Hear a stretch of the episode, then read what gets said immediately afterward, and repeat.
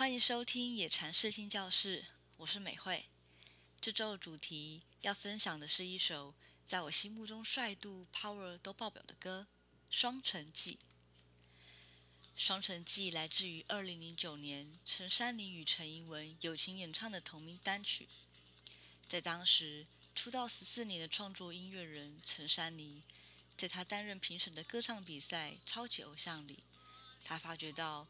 一个有着特殊嗓音的女生，这个人就是超级偶像第二届的选手，绰号“压模机”的陈英文 Kimi。山里因为听到 Kimi 的独特嗓音，而产生了许多音乐的灵感，所以在比赛结束后，山里就邀请 Kimi 合唱这首歌。这也是台湾第一个由评审老师和参赛选手合唱的单曲。Kimi 的唱腔在当时。以一个流行 K 歌为主的歌唱综艺节目里显得格格不入，因为他挑战的是大众既有的聆听美感。